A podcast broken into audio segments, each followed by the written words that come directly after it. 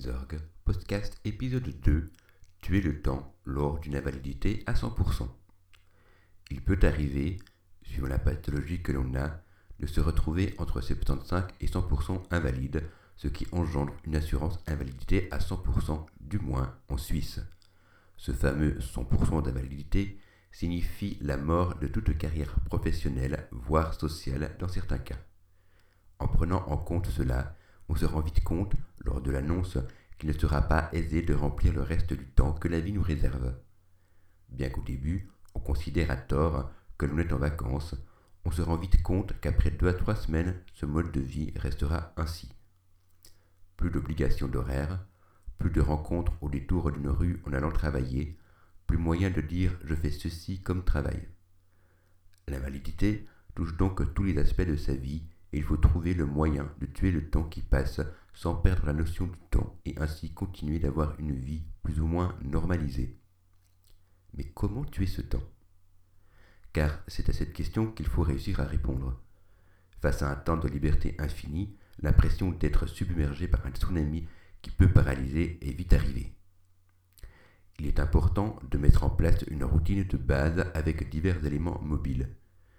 Étant dit que l'on a autant de temps que l'on veut pour faire les obligations courantes, courses, paiements, ménage, etc., autant déjà les mettre dans des cases ou des jours.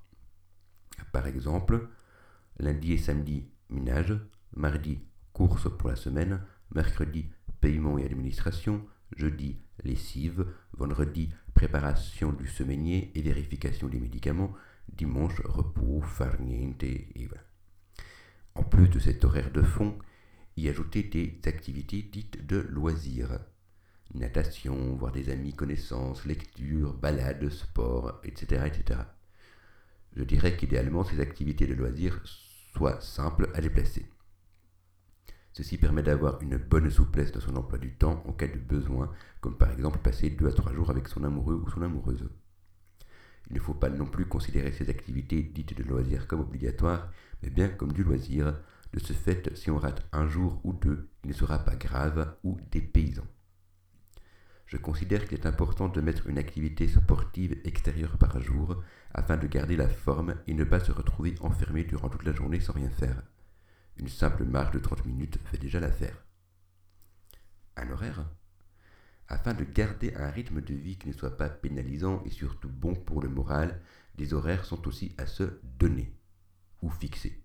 Ceci concerne avant tout les heures de lever et coucher. Notre corps ne réagira pas de la même manière si on se lève tard et que l'on se couche tard que si on se lève vers les 8 heures afin de profiter des 9 heures de la journée et ainsi avoir la de la luminosité tout au long des activités prévues. Même avec tout ceci comme élément, je peux vous dire qu'il n'est pas simple de s'y tenir dans le temps. J'arrive très vite à me déphaser et me retrouver à 5 heures du matin à aller au lit après avoir dépassé tous mes propres horaires. Ceci a des répercussions sur ma vie de tous les jours. En effet, une fois que l'horaire a été décalé, il faut le remettre sur les rails. C'est un peu comme vouloir déplacer un camion et demande de ce fait beaucoup d'énergie. Alors oui, être l'assurance invalidité semble le bon plan pour tout le monde avoir autant de temps que l'on veut pour faire tous les projets que l'on a en tête, pouvoir profiter de la vie à fond, sont les premières images qui viennent à l'esprit de la majorité de ceux qui ne sont pas bénéficiaires d'une rente AI.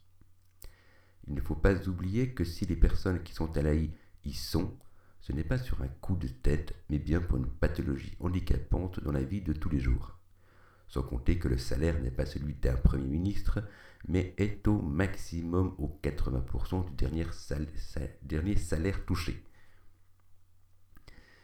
Rien qu'avec ces éléments, il faut bien se rendre compte que les rêves s'envolent vite et font place aux obligations de base, nourriture, loyer, électricité, assurances diverses et variées, abonnement de téléphone, TV, etc. Ce qui fait qu'en fin de mois, il ne reste pas grand-chose pour vivre de la majorité des cas. Si l'on connaît une personne qui bénéficie d'une rente AI à 100%, avant même de se dire il en a de la chance, se pencher sur sa situation journalière et mensuelle. Et c'est seulement à ce moment-là que l'on peut imaginer à tant soit peu par quoi il passe. Encore faut-il être doué de compassion, ce qui n'est pas donné de nos jours. Le mot de fin Quand on ne connaît pas la situation économique, mentale et la pathologie d'une personne, il ne faut pas la juger par des on dit, mais bien par une approche humaine en allant vers elle et s'intéresser non pas à son parcours professionnel, mais à son parcours de vie. Il est souvent surprenant de voir à quel point un simple être humain que l'on croit normal peut être héroïque juste par le fait de se lever le matin. Ce texte t'a donné envie de réagir? Alors n'hésite pas à participer à la discussion en commentant celui-ci.